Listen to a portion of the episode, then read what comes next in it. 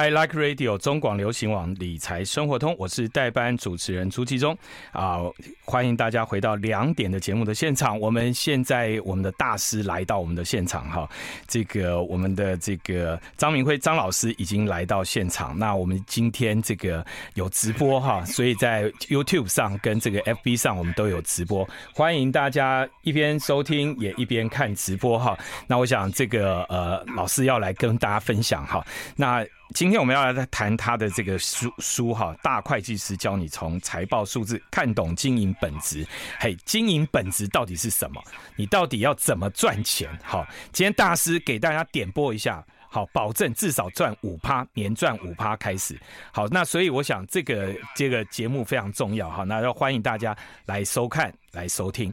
好，那我刚才在这个休息的时候，特别跟大师请教我说，哎，老师啊，那你现在的长投哈，主要在做什么样的一个投资哈？他就说，哎，老师，他说他在买债券呢。哎，刚才我们来讲。大家都说啊，债券现在我跟你讲啊，这个现在大家都套牢了，那很多有钱人都套牢。听到有钱人套牢，很多人就很高兴。好，那但没想到我们大师在买债券，为什么？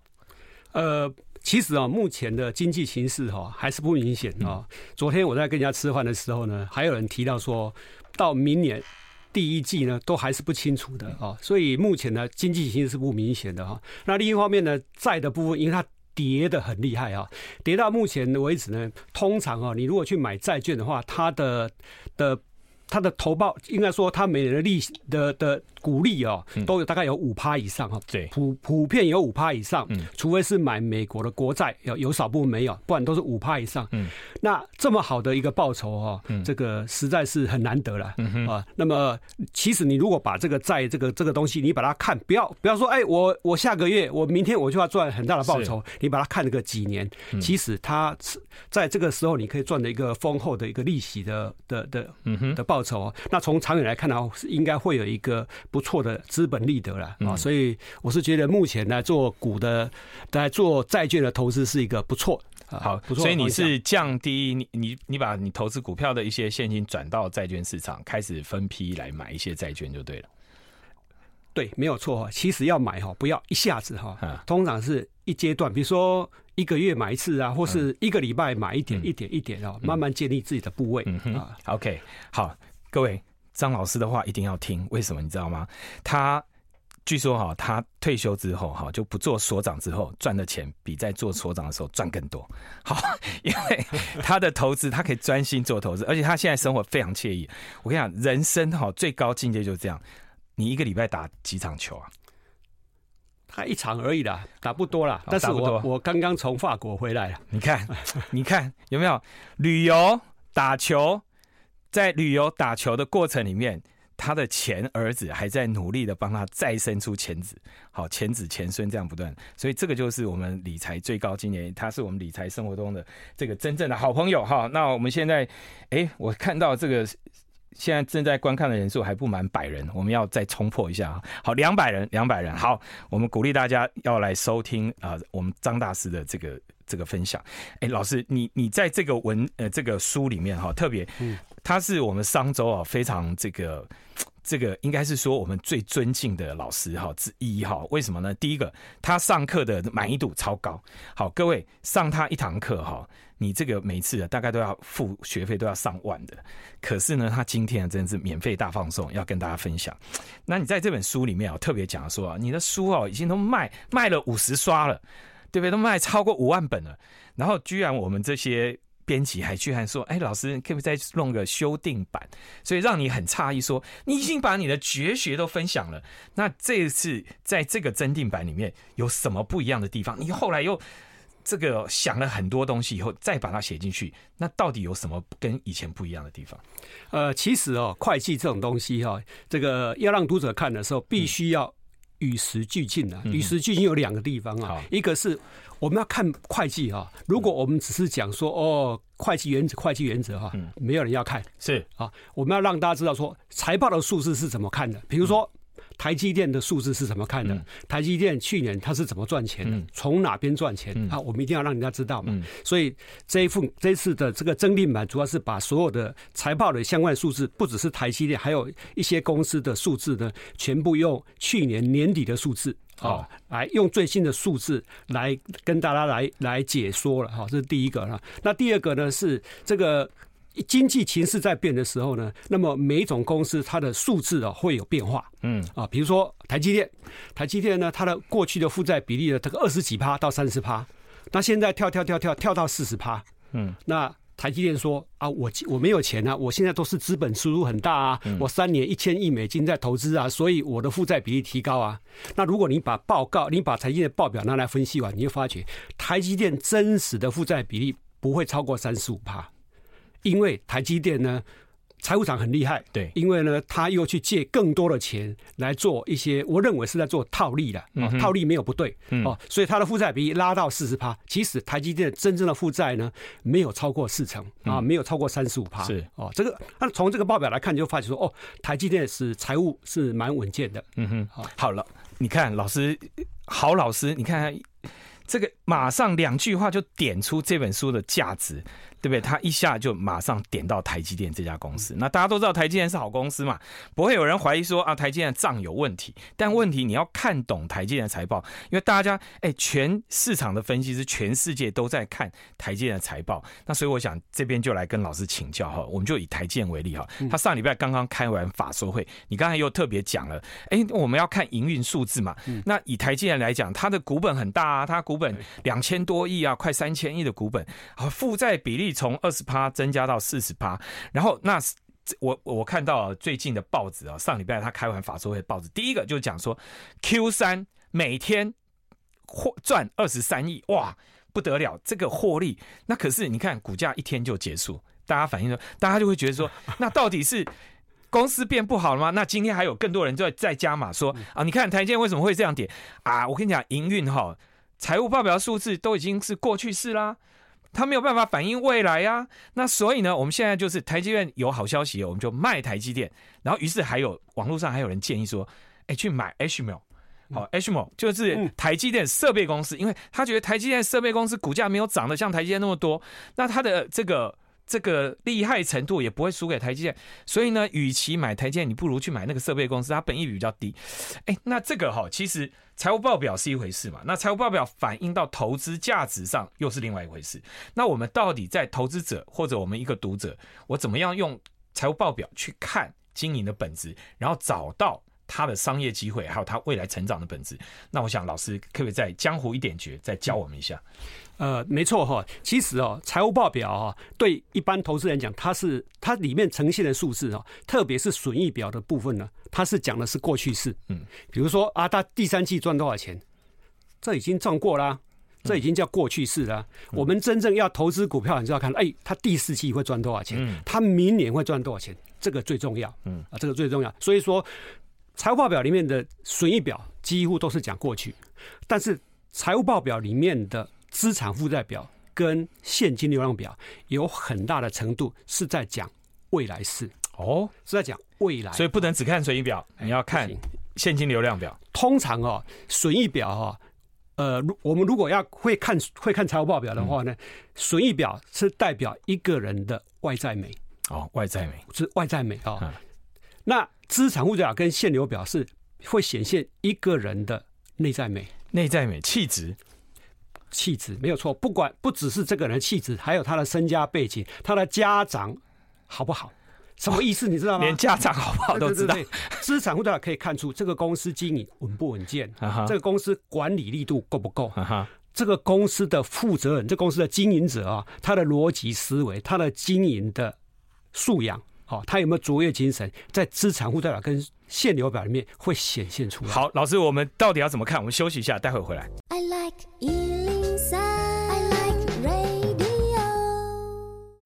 欢迎回到理财生活通的现场。今天陪大家呃来这个获取新知识哈，投要这个我们要把这个脑洞打开的哈，帮助我们这个投资观念要整个改变的，是我们张明辉张老师在我们的现场啊，欢迎大家继续收看我们的直播，还有收听我们的分享。刚才我们聊到这个台积电哈，就是你看懂老师的这本书哈，老师的这本书哈，新书你看懂的话，你从财务报表你就可以知道这个。这个这家公司的家长好不好？好，这个就是不只看外在，不知道不是只有看你看损益表，只是看外在。你真的要把现金流量表跟资产负债表都看懂的话，你就连他的内在，连他的家长好不好，你都可以看懂。那刚才老师特别用台积电做例子哈，那哎，那可是老师啊，大家都在讲说台积电表现那么好，哎，就像我看他去年哎连续，他应该是从二零一四年。就每一年赚超过一个股本，好赚超过一个股本，然后到这两年就赚两个股本、三个股本，那到今年的话，等于连续十年哦都赚超过一个股本。哎，台股里面有哪家这么大股本的公司还可以获利这么厉害？那应该怕婆啊，大家都应该长抱不放。怎么还会有人建议说赶赶快来卖它，还要去买那个什么呃这个本益比更低一点的？好，那甚至还讲说啊，台积电这已经那个股那个。基本面都是落后指标，那我们到底应该怎么解读？你你这个问题叫做大哉问，嗯，我不晓得怎么回答你哈，但是你可以教训我，我知道我很笨啊，我试着回答你哈。第一个呢，EPS 高的公司不一定是好公司，是。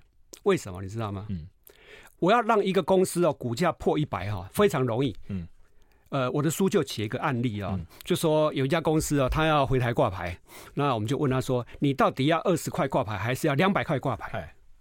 他那个公司的负责人说：“哎、欸，我们是一个诚信经营公司，我们不做假账。”我说：“我也没有要叫你做假账啊！”我水差点喷出来啊！我没有要叫你做假 账啊！那为什么你说你说我可以做到两百块挂牌？因为这这几块挂牌是太容易了，因为你只要 EPS 拉高，对，你就股价就就就涨，股本缩小一点嘛。对啊，股本怎么缩小？很简单啊，比如说你你这个一股哈，那假设呢，你的资本额是你资本额是。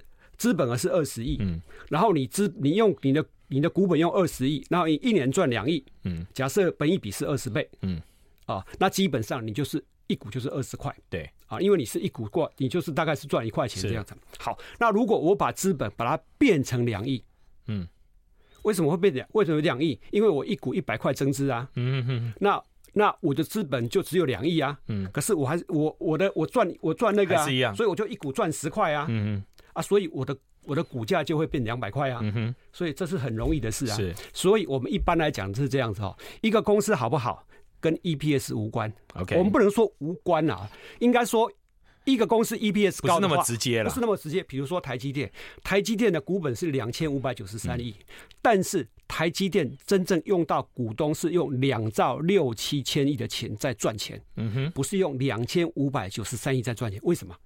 因为台积电过去赚了很多钱都没有发给股东啊，哦哦，他的就是这些钱一直保一直累积在他手上手上啊，所以他是用两兆多赚的钱，而不是用两千五百九十三亿去赚的股本哦。所以 EPS 呢，嗯，一个公司 EPS 高，股价一定高，嗯，但不表示这个公司的经经营者很厉害。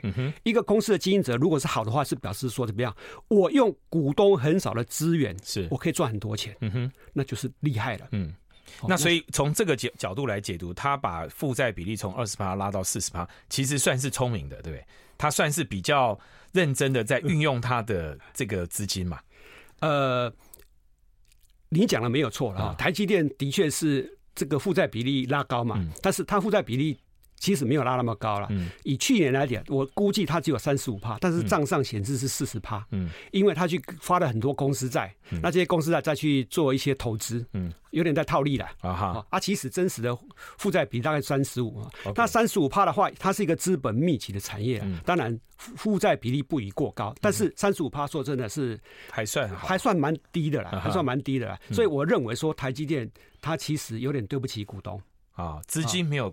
更有效率的运用，没有更有效的运用。嗯，他应该发给股东，他应该多发一点给股东。哈哈啊，那其实我们来看股价哈，我们如果谈到这个，我们来看一个股价哈。台湾有三家公司是一个蛮好的公司，一家呢叫做研华，是全世界最大的工业电脑，工业电脑啊。第二家叫台台达电，台达电，台达电是非常好的电力的这方面呢。第三家就台积电，台积电，那三家都是台湾的指标型公司。你发觉一件很有趣的事啊。研华大概本益比在三十倍左右，台达电大概在二十倍到二十五倍左右，台积电呢大概在十五左右上下左右。那为什么差这么多？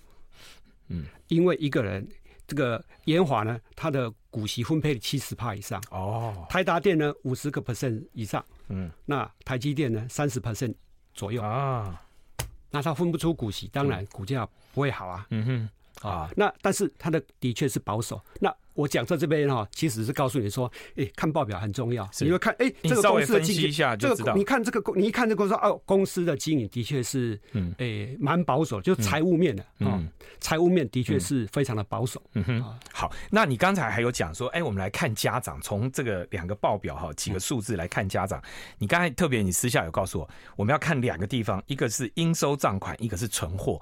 哎，为什么这两个那么重要？通常哈，就想想看哦，我们把东西卖掉之后呢，人家不会立刻给你钱，一定是两三个月再给你钱嘛。是，所以应收账款呢，这个我的书就会写说，应收账款一个公司。老师，我们等一下，马上再回来。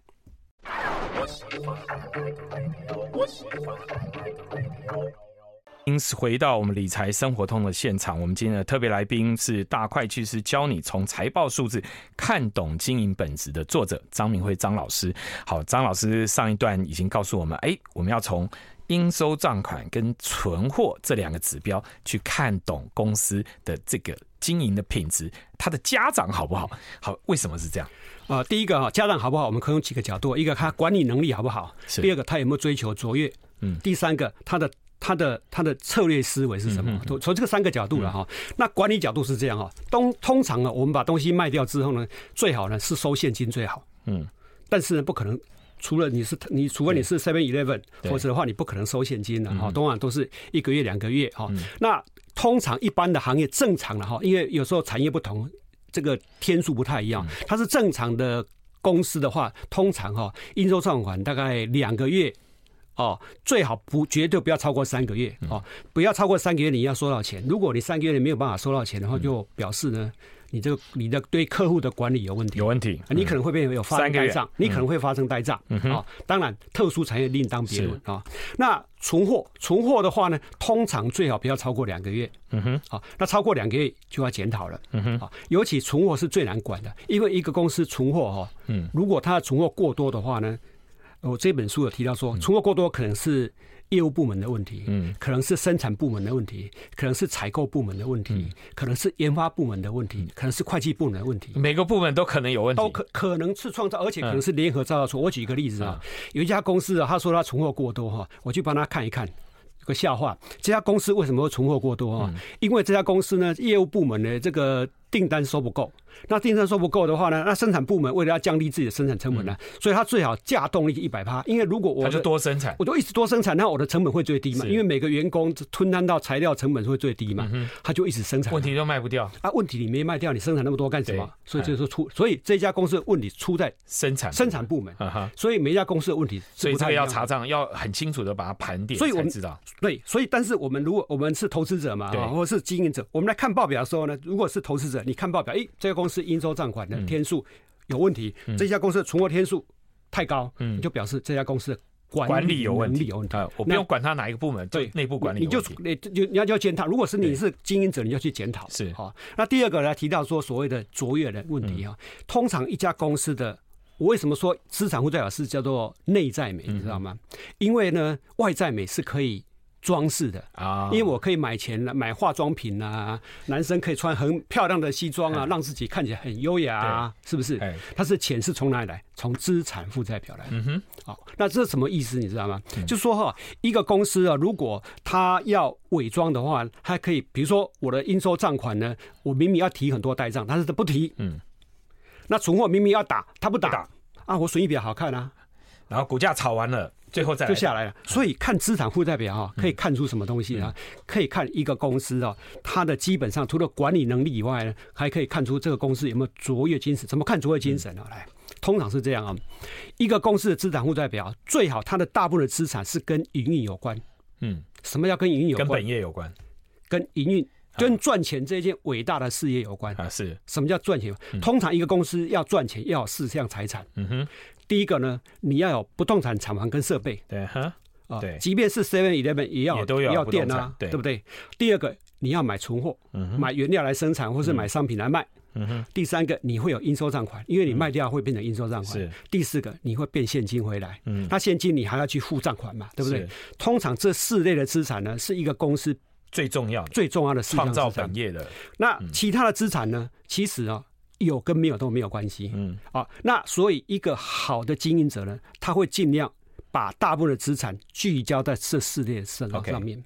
所以这四类资产占你资产的比例啊，越高越好。哈哈，OK，越高越好。你看台积电哈，它的这个四项资产，这四个资产加起来占它总资产的九十八趴以上。哦，九十八趴。哎，那通常啊。一般的产业，如果你这四个类资产如果呃没有超过九十五趴以上的话呢，除非你有特殊理由，比如说你有做一些转策略性的转投资，除非这些策略呢，否则的话呢，就就表示说不算卓越，不算聚焦哈，不不算呃，就是资源的分配有点问题。好，我们可以用这个角度来看事情。OK，好，好，到底卓不卓越，就是看这四个到底占你的资产的比例。这。那过来是什么？一个公司老板有没有策略性思维？嗯、什么叫策略性思维啊？嗯、呃，有些公司老板呢，这个他哈，公司赚钱之后就会这东边投西边投，东边投这样就不聚焦了，就不聚焦了。嗯，那通常一个好的公司啊，他会聚焦在他本业有关的投资上面。嗯、比如说台积电，它的转投资就只有那五家而已。啊哈，对，只有他转投资非常少，他转投非常少，而且每一家。都是跟他的本业上中下游有关，他不会去投资呃，比如说我要去投资什么投资什么，跟他本业有关的，他几乎没有，他几乎没有啊，曾经有过了，结果失败。是，失败人家茂迪，茂迪他是失败的啊，所以但茂迪不是他本业嘛，所以可见哈，虽然他很厉害，他也有失也有也有也有失体的失体的时候啊，所以这从这个角度来看，就发现一个公司啊，你从资产负债表来看出这个公司啊，管理能力好不好？嗯，他经营有没有聚焦？然后策略。他。有没有卓越？OK，聚焦就是策略。那他还很厉害，你常常在提哦，我就听到你讲，就是他的折旧策略也很厉害。折旧策略是一个很有趣的问题了，因为折旧策略哈，它是一个竞争策略。嗯哼，啊，台积电哈，这个台积电很有趣啊，台积电的设备哦是按五年摊。嗯哼。五年摊哦，那其他的其他的公司呢？不是都五年，大部分都不是五年，绝大部分都不是五年。有人按六年，有人按十年，有人按十几年摊，其他我就不讲是谁了。对，好，大家自己慢慢去分析一下。那我讲，我可以讲的部分，我就讲一个。那个美国有一家叫革新，叫 Global Foundry，他在二零二一年要在美国上市。他本来的设备是六到八年提折旧，他为了要上市，为了让获利好看，他把它改成十年。哇，获利马上提升！哎，获利马上提升。嗯，所以就告诉你，单看损益表是不行的。嗯哼，好，所以大家一定要注意哈，折旧就是一个魔术哈。所以你今天把这个折旧的年限把它摊拉长了以后，事实上你的那个当期的损益马上就会灌水就灌进来了。好，那所以你看到台积电，就是它即使先进制程这样一直发展，但是它都维持在五年折旧，它几乎没动。这就是台积电厉害的地方。为什么厉害？你知道？因为它的先进制程都比别人早。嗯，然后它的。折旧年限比别人短。嗯，当我先进制成了，当你后面赶上我的时候，其实我折旧也提的差不多了。对，我就可以杀了。那台积电，台积电就是说啊，我要回馈我的回馈这个这个这个老客户，老客户，因为我折旧没有了嘛，所以我的成本大降。记住哈，台积电的制造成本里面呢，折旧会占总制造成本的五十个 percent 左右。哇。五十个 percent 哦，嗯、那当我这个当我这个制成折完之后呢，理论上理论上我可以降五十个 percent，我可以降。好，到底还有什么巧妙？我们等一下再来聊。I like 好，欢迎回到理财生活通的现场。今天在我们的现场的特别来宾是张敏慧张老师。好，在上一段的节目，他一直告诉我们，好，到底怎么去看一家卓越公司的财务报表？好，从你不能只看损益表，你要资产负债表跟现金流量表都要看。好，那接着我们又谈到了折旧的策略，用折旧来做竞争策略。好，那这个折旧的竞争策略，是不是老师再帮我们再分析一下？好像不止半导体公司哦，不止像半导体这种公司。包括它什么呃，这个饭店业啊，不同的行业你都可以去看，特别看不同的公司之间它的折旧到底怎么定？折旧年限哈，这个有人会说，哎，折旧年限理论上应该政府有个规范嘛啊，它其实规范是为了报税用的，又不是公司财务报表用的。公司财务报表，公司的会计法则只规定说，你要按照你预期的耐用年限去谈嘛嗯。那预期的耐用年限，大家可以定，只有上帝知道。嗯。真正用几年？是，但是所以实物上呢，耐用年限弄得越短的人呢，嗯，他前期会比较吃亏，是因为折旧费用提高嘛，那我就没有办法赚那么多钱。对，当年的损益表就会不好看。对，可是呢，这等一下，这等于是变相让这个折旧年限短的公司呢，他在囤钱呢，因为折旧年折旧高嘛，我的我的获利没那么高嘛。是。可是呢，等到我把它折完之后呢，我拿这个我再降价。因为我折完了，我的竞争力就强了。我的竞争力就强了。像那个我说，哎，旅馆业啊，哎，旅我那个客户旅馆业，他是把另外一家公司并了，因为他只有按十年摊呐，可是对方是按二十年摊呐。嗯，十年之后呢，我的客户去重新装修他的这个这个旅馆了。嗯，那个这个按二十年摊的没有钱去摊去去去摊呐，没有钱去装修旅馆呐，嗯，所以又更不赚钱了。是，所以就被我客户。并购啊，就就是这样子啊，恶性循环，就是恶性循环。好，因为你你的折旧看起来你比别人，因为拉长了，所以哎，你感觉获利比较好。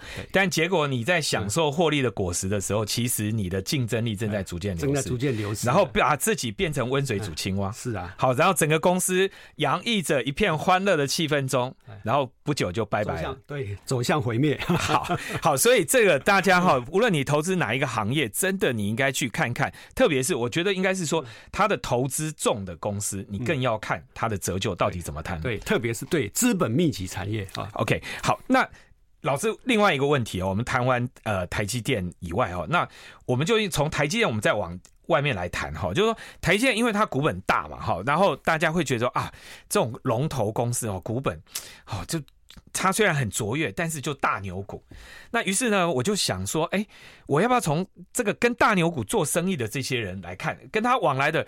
如果能够选进台积电供应链，它股本比较小，如果又有未来性，像比如说我们前一阵讲说 CoWoS 制程，哦，这个先进制，哎，这些公司不错啊，它被台积电认证过，它应该也是蛮卓越，而且看起来它的成长爆发力也很厉害。像我认识一家公司哦，也是我们 CEO 学院的同学，他就告诉我，哎，我跟你讲哦，台积电五奈米以下的先进制程里面的无尘室里面的滤材，哎，都是我家的哦。我一听我就觉得哇。那家厉害啦哈，而且这家公司哦，五年前是一家四个人的小公司，但是二代回来以后就中心把公司哦，从原来他只是贸易商，嗯，他把它转成他自己来做。那因为他学材料的，所以他可以做。然后，哎，他结果现在这个这个营收就连续都是倍增倍增，然后 EPS 也是非常才都是赚一两个股本这样一直上来，而且他股本很小，嗯，那像这样的公司，哎，看起来是不是？如果很多人就想说，那我投资台积电这种大牛，还不如找一个跟台积电被台积电超过、认过，也看起来不错的这种小公司，它不是更有爆发力？呃，你讲的对了，就是说，呃，如果就投资的的获利条件的话，你最好其实哦，买大牛股比较不容易赚，你买小型股，那它特它如果有个题材的话，它的爆发性是。特别是比较强的，没有错。嗯、所以呢，一一般来哈，投资如果要投对投资股市的话，除了对财报要有研究以外呢，嗯、最好对产业的的变动要能够密切，要能够密切追踪。嗯哼，要密。现在现在呢，如果说台积电供应链，因为台积电是有计划的扶持台湾的台湾的这个供应链啊，那特别是化学化学材料这一块呢，是啊特可以特别去关注了，因为哦，只要讲重点了哈，各位有听到哈？这个特用化学就是半导体的化学的这一块，为什么呢？呃，非常，因为它的需要的各种东西非常多了，嗯哼，它需要的的的项目品项非常多啊。那有些品相我也说不出它叫什么东西，比如说有家叫上品啊啊，上品，你看它也股本也不大，对啊，但是呢，它有个好处啊，就是怎么样，这个所有的所有的这个到到国外去设厂啦，或是所有的这种那种要一些东西要送到台积电的时候，要用它的容器去放在里面，嗯嗯、不然的话会会会会被污染。是哦，所以它的容器就就可以卖得很好。嗯哼，哦，所以就这一块，他就我觉得他也做的不错。嗯哼，哦，就是这样。OK，那那像呃，那我们从这样的逻辑来看的话，那我到底哈从财务报表的大牛股，它的财务报表要看懂是相对简单，还是这种小的？股票，因为这种小的，因为公它的营运项目比较少嘛，它比较容易看懂。还是说这种小公司，它虽然容易看懂，但相对的，它也比较好去装饰，对不对？好，那我到底要怎么从这个财务报表去分析，然后看懂这个人的内在美？通常哈，我是看两个两个东西的啊，不管是我认为，不管是。大牛还是小型股哈？你要投资它之前，基本上我就建议呢，你要把它最近几个财报表拿来看一遍。嗯，怎么看呢？第一个，你先看资产负债表，那资产负债表有没有说，哎，长得怪怪的？比如说应收账款特别高，存货特别高，嗯，或是呢，这个其他资产，什么叫其他资产？比如说什么其他应收款啊，什么预付预付货款啊，很高。嗯，那这种通常啊，这种如果很高的话，有时候呢是有问题的。嗯哼，啊，那东西最好不要动。嗯，通常这样是不要动的啊。所以资产负债表你厘清的意思就是说，哎，这家公司有没有资产资就资产品质好不好？嗯哼，如果好的话呢，那去看损益表。嗯哼，啊，那损益表的话就看说，哎，这家公司的毛利率啊，营收你营收你看每个月的每个月的那个营的的的营收的这个报告嘛哈。那另外就看它的基本的这个这个毛利率，还有它的营业费用的状况。嗯，通常是这样看。嗯、那通常比较喜欢是什么？最好它因因为营收的成长的话，就是你要看每月嘛。那另外它的毛利率跟它的营业费用率的话，你要去注意说，最好的公司是什么样？毛利率不会降，嗯，然后它的营业费用率好。老师，我们休息一下再回来。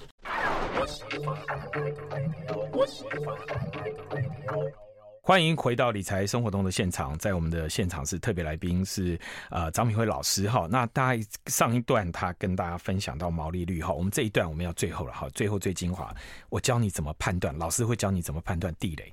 好，那这个地雷哈，地雷有的是真地雷，有的呢其实是赚钱的，是老板很聪明。这两个到底要怎么分？我们等一下请老师来分享。老师，你刚才讲到毛利率哦，你特别讲到所谓的这个结构性的获利。到底怎么分辨？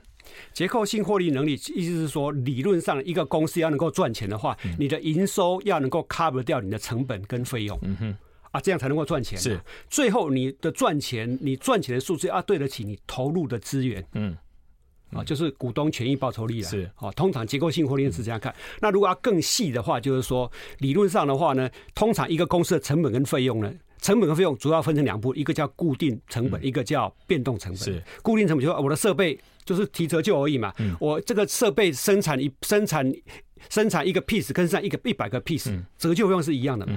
所以当我营收增加的时候呢，理论上我的固定成本是变是不太会动的。是，但是我的变动成本会增加。对。那所以在这种情况之下，我的营收增加，我的。我的获利增加的百分比会比营收增加率会更高。那如果没有更高的话，就要回来检讨说，到底发生什么事？是我的哪个地方是不够好的？哦，通常这一块是要注意的啦。所以就像开餐厅嘛，拼翻桌率嘛。对，同样一个用餐时段，我可以翻两桌、翻三桌。对，哎，这个就完全就效益就完全不同了。对对对。那你最后一个要去注意什么？就是说你获利的这个数字啊，要跟你的投入的。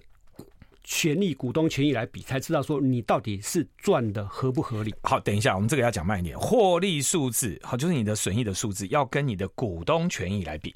对，好，因为股东权益里面就包含现金、负债这些都在里面了。股东权益啊，就是这样。股东权益就是说，基本上就是你投入。股东就是你投入的资源，是。股东投入资源基本上分成两块，一块就是当初的股本，对我投资，我从股东从口袋拿出来的钱。第二个呢是股东历年来哈赚的，但是没有分配给股东的，也叫保留保留型嘛，保留型对。还有一叫资本公积的，是。资本公积就是说我可能一股一一股十块，我当然用五十块增资啊，那个叫资本公积。那这一块加起来就是你股东所投入的资源了。是，那你赚的钱呢，必除以你。你的所投入的资源要达到一个合理的数字。嗯比如说台积电的话，去年呢，它的 EPS 是三十九点六的样子，还是三十九点二？三十九点二的样子。但是它股东报酬率是三十九点六趴。嗯哼。那如三十九点六趴的意思是说，如果你把所有的保留盈余全部转成英语转增资的话呢，它是一股赚三点九六元，不是三十九。好，OK。好，所以他是他手上握了很多钱，但是他其实没有，报酬率没有到我们所说的哇是三十九块了，没有这么美。其实真正就三块多了，嗯哼哼啊，当然每家公司不太一样啊，是是。但是即便它是三块多，其实算还很好了，因为你想想看，一个公司长期都能够赚这个股东报酬都算一股都赚三块多，这是很了不起，很了不起的。那个很多公司根本连这个都还没有，都没有，很多都是没有的啦。好，那可是你刚才特别讲了，就是说，哎。借钱投资就是我到底这个负债比率，嗯，你说台湾的负债比率都太低了，那可是我们有的很多地雷股都负债比率很高啊，那我到底怎么去判断这个是地雷还是老板很聪明，认真帮我赚钱？你讲到地雷这件事啊，我们可地雷把它分成两个，一个是公司经营不善，嗯，公司经营不善，我如果从报表上看看看发觉啊不那个啊我还是继续凹它，那它爆发了倒掉了，那你只好自认倒霉了。是。哦，但是另外一种地雷是要什么，你知道吗？就是做假做假账。嗯，那做假账你就你就觉得你很冤，对对不对？对。哦，那我为什么要投资一个做假账的公司？嗯、但是会不会有做假的公司？当然还是有啦。嗯、哦，那我们要如何老鼠屎怎么抓？怎么抓啊？通常哦，做假账的公司哦，通常哦，在资产负债比里面有六个科目。嗯。会显现，嗯，有个问题这样子哈。我们只讲一个就好，剩下请大家自己看书。第一个哈，我讲两个了。第一个应收账款哈，天数太高了。通常一个合理的公司应收账款可能是两个月到三个月。嗯，那比如说这个这个一百一十年出事的那个 VHQ KY，嗯，这家公司是做什么电视什么后制制作的？是它的应收账款天数四百多天啊，有问题。那你投资它四百多天？没有人印刷个四百多天的。如果你卖给他东西，然后对方跟你讲，我一年一年多后我再给你钱，你要不要卖他？当然不要啊。那这种公司你要不要逃？嗯，当然不要，笨蛋他。第二个是什么？存货天数。存货天数如果太低哈，你刚才刚才讲两三个月而已啊。对。但是如果存货天数只有几天的呢？你要不要逃？哎，有问题哦。有问题。哪那么厉害啊？哎，存货天数太低或太高都有问题啊。太低会有什么问题呢？做假账是怎么做？通常台湾大部分公司做假账是这样做。比如说呢，我有一批货，我有要把股价炒高，我要把营收拉高嘛，所以我就做一笔假账哈，就一直去卖，每天把我账上这批货一直卖，一直卖。那卖的话，本来我只能这个卖只能赚，只能卖一百万啊，结果我一直一直一直做，做到卖一一千万。反正找一家配合的公司，就一直卖，一直赚，一直赚。然后我的营收一千万，嗯，那我营收一千万了，我的销货成本会不会变得很高？嗯，会。嗯哼，可是我会不会因为要做假账，去真的买很多很多的真实的存货摆在家里？不会。嗯，所以存货的天数是存货除以销货成本乘以天数。嗯哼，那这个一除一从一求算出来的话，它的天数就会很低很低很低。比如说这个这个九十几年，老师时间不够。这个比如说大家自己去看书。嗯，那那到底认真的工？